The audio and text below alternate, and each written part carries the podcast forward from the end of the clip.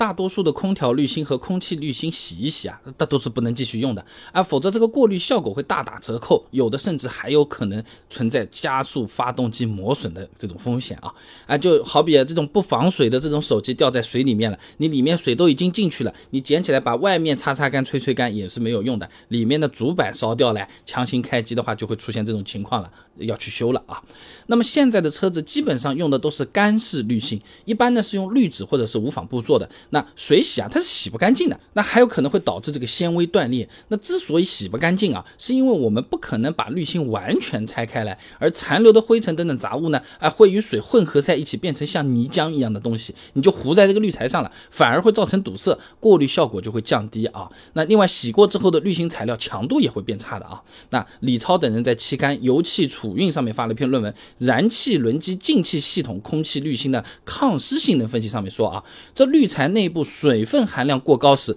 哎，也会破坏纤维之间结合的氢键，降低纤维之间的结合力。即使是晾干了，哎，这水分对滤材的破坏性也是不可逆的，这过滤效果啊就会大打折扣。我们自己把滤芯水洗之后变得这种软趴趴了，哎，也就是这个原因啊。那么如果真的把滤芯洗过继续用，会造成什么后果呢？那对空调滤芯来讲，过滤效果变差，车内的空气质量就变差了，相当于直接在车里面吸窗外的雾霾了啊。那么发动机空气滤芯如果不行了，对车子造成的影响就严重了啊。那王雷、王虎在期刊《科技传播》上面发了一篇论文，《浅谈空气滤清器作用与维护》上面说啊，这气体阻塞啊会对发动机的进气产生额外的阻力，使发动机的那个充气量和发动机动力下降，而过滤效果变差，会导致灰尘直接进入到发动机里面去啊，哎，对内部。的这种零件造成磨损，活塞和气缸的磨损量是正常情况下的三到五倍。说真话啊，就是本身滤芯也就是几十块钱的东西，洗洗再用真的是得不偿失，不如买新的啊。当然要买真的，不要去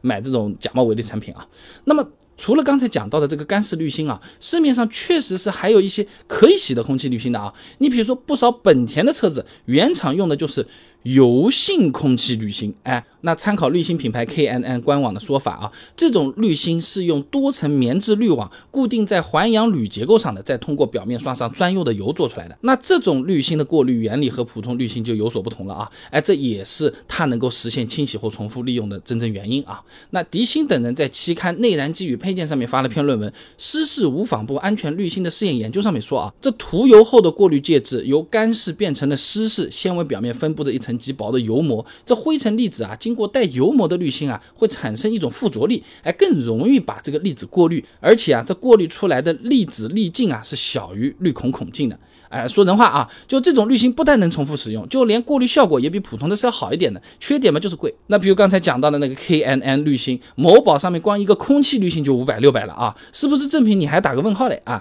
那搭配清洗用的清洗剂和专用油，你看要专用油和清洗剂的一套又是一百多，每次拆出来洗干净、晾干之后还要仔细的再刷上专用油，哎，一般人还觉得很麻烦，甚至是搞不定啊，这么多钱。你去买个普通滤芯几十块钱不香吗？哎，有些人就是因为这样想，所以现在主流的还是干式的啊。那我们普通的滤芯，我们真的就想多用会儿，那其实也是可以用气枪吹干净再用一下啊。那聂永涛在期刊《汽车工程师》上面发了一篇论文啊，《汽车空气滤芯的保养与维护》上面说啊，这干式滤芯可以用压缩空气从滤芯内部向外部吹，千万不要吹反啊！哎，来进行这个清理之后呢，再使用。不过呢，这个气枪的压力有要求的，要控制在零点二到零点二九兆帕之间，不然的话。滤纸被你吹破了啊！没有条件的朋友，那气枪离远一点，哎呀，不要直接对着那个滤芯怼上去吹。哎，另外需要注意的是，每次这么吹一吹的这种保养之后，滤芯的性能都是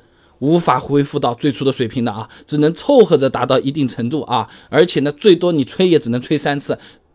必须要换了啊。就好比你鞋子洗完它是会变干净，但肯定和新鞋比的话没有那么新的，而且你氧化这个变旧的这个问题也是无法避免的嘛。鞋子穿久了，你总归还是要换新鞋的啊。那总的来说呢，大多数空调滤芯和空气滤芯都是不能用水洗的啊，洗完了就不能用。如果强行这么一来的话，得不偿失，发动机说不定都被我们搞坏了啊。那么油性空气滤芯虽然洗了之后能重复用，而且效果也比一般的好，但是经不住它贵，抵上几十个上百个干湿的空气。滤芯了啊，那这个就大家权衡了啊。